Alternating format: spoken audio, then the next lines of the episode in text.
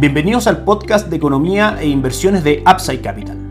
Revisaremos el rendimiento del mercado en Chile y el mundo y las principales noticias económicas y financieras que marcan la jornada. Muy buenos días, ¿cómo están ustedes? Jueves 18 de agosto de 2022, soy Ramiro Galeano, fundador de Upside Capital. Les doy la bienvenida a otra edición más de mercados en Upside Capital. El día de hoy tenemos varias cosas que comentar. Partimos como siempre por el mercado local. El día de hoy tenemos algunas cifras económicas que se dieron a conocer por parte de el Banco Central, específicamente el Producto Interno Bruto de nuestra economía para el segundo trimestre marcó un crecimiento del 5.4%. Esto es por debajo del 7.4% que había marcado este mismo dato en el primer semestre y 0.3 décimas más bajo de lo que se estimaba según el análisis que podemos extraer de los IMASEC, de los índices mensuales de actividad económica de dichos meses. Otra cifra que se suma a la larga lista de cifras macroeconómicas por debajo de lo esperado respecto a la economía local. La más relevante hoy en día también está siendo la inflación, que recordemos en su medición de julio arrojó un 13.1% en su medición anual, la más alta desde 1994 en Chile. Claramente, en parte, la caída de las cifras macroeconómicas de nuestra economía tiene que ver también, por supuesto, con la incertidumbre política y la incertidumbre a su vez económica respecto a un futuro bastante incierto, que debiese empezar a resolverse de, alguna otra manera con el plebiscito constitucional que tendremos el 4 de septiembre. Lo que probablemente veamos esperando ese dato en los activos locales sea alzas en el dólar por el, incertidumbre. El dólar es, por supuesto, por sí mismo un activo de refugio y algunas caídas también probablemente en acciones con los inversionistas en general soltando posiciones, esperando a ver qué es lo que ocurre el 4 de septiembre y a medida que eso vaya avanzando y finalmente se den los resultados, volver a reporfoliar en general los portafolios de inversión. El día de ayer el IPSA subió un 0.34% en 5.400 805 puntos y el dólar cerró en 898 con un avance de 15 pesos. El día de hoy tenemos un avance nuevamente muy fuerte en el dólar peso, marcando 925 con 90 hasta ahora, aproximadamente 27 pesos desde el cierre de ayer, principalmente como decíamos por incertidumbre local. Vamos a revisar cuál es el estado del dólar index y del cobre que eventualmente podrían estar reafirmando un poco esto, pero principalmente creemos que el alza en el dólar tiene que ver con tratar de tomar cierto tipo de cobertura respecto al plebiscito constitucional del 4 de septiembre por el mercado local. Recordemos también que el mercado del dólar peso es un mercado que está intervenido por el Banco Central, de manera que podría estar incluso en niveles más altos de los 925 actuales. El IPSA día de hoy cae un 1.26% con caída muy fuerte en el sector de commodities. Sokimich B cae un 6.27%, Oro Blanco cae un 1.34% y Norte Grande cae un 1.56%. Vapores también retrocede un 1.32%. El cobre avanza en nuestras pantallas un 1.66%, trazándose en 3.64 dólares por libra de cobre y el petróleo marca 91.36 dólares por barril de petróleo WTI, subiendo el día de hoy fuertemente un 3.69%.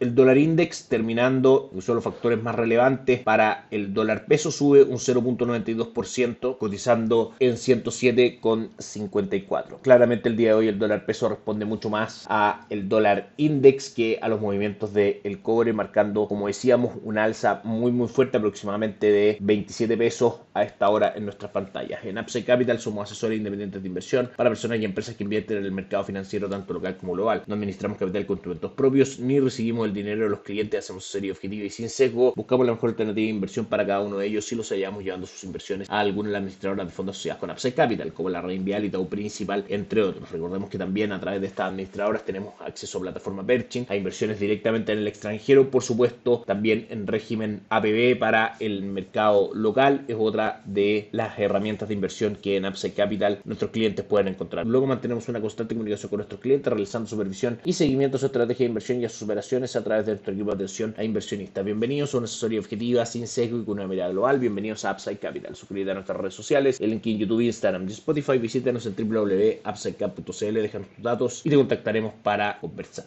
Vamos a revisar las noticias de los mercados alrededor del mundo. Ayer el Dow Jones cayó un 0.5%, el S&P 500 cayó un 0.72% y el Nasdaq retrocedió un 1.25% en un contexto donde se dieron a conocer las actas, el detalle de la última reunión de la Reserva Federal. En ese contexto, las autoridades de la Reserva Federal comentaron que probablemente el ritmo de las futuras subidas de tasa de interés será menor al que hemos visto los últimos meses, que va a depender de los datos que vayan llegando. Ya tuvimos el primero de la inflación en julio, que como sabemos marcó por debajo de lo que el mercado esperaba. Recordemos que esta reunión se efectuó el 26 y el 27 de julio. ¿Alguna idea respecto a esto? En primera instancia, el mercado ve que si bien puede que venga aún un alza más fuerte en la reunión del 20 y 21 de septiembre, que el mercado hoy día se debate entre un alza de 50 o 75 puntos base, en general esta sería la última alza de tasa fuerte y luego se estabilizaría la tasa de política monetaria durante un tiempo. Lo distinto es que el mercado probablemente descontaba una caída en la tasa de política monetaria en Estados Unidos pronto y eso aparentemente según estas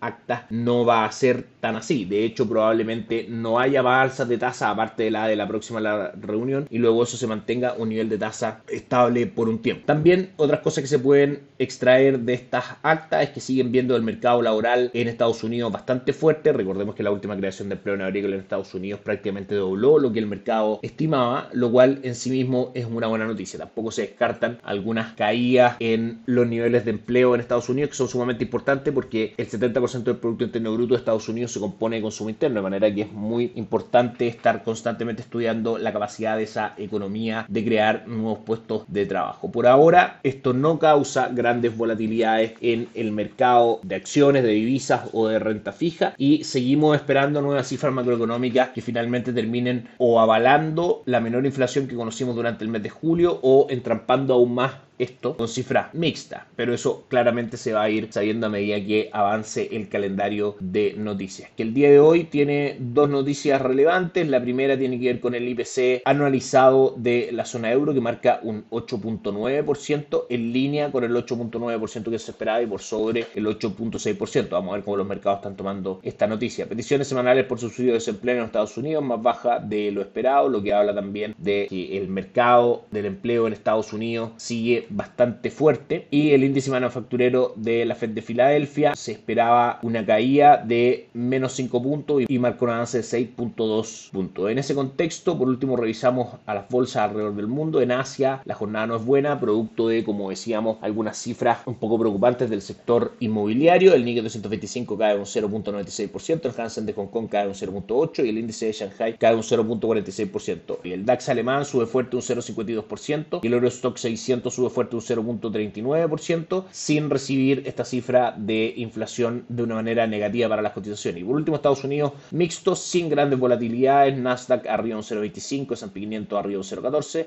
y el Dow Jones cae un 0.18%. Eso es todo por hoy, que tengan una excelente tarde, nos encontramos mañana. Chao, chao. Gracias por escuchar el podcast de Economía e Inversiones de Upside Capital. Te invitamos a visitar nuestro sitio web y contactarnos para brindarte una asesoría objetiva, sin sesgo y con una mirada global para tus inversiones.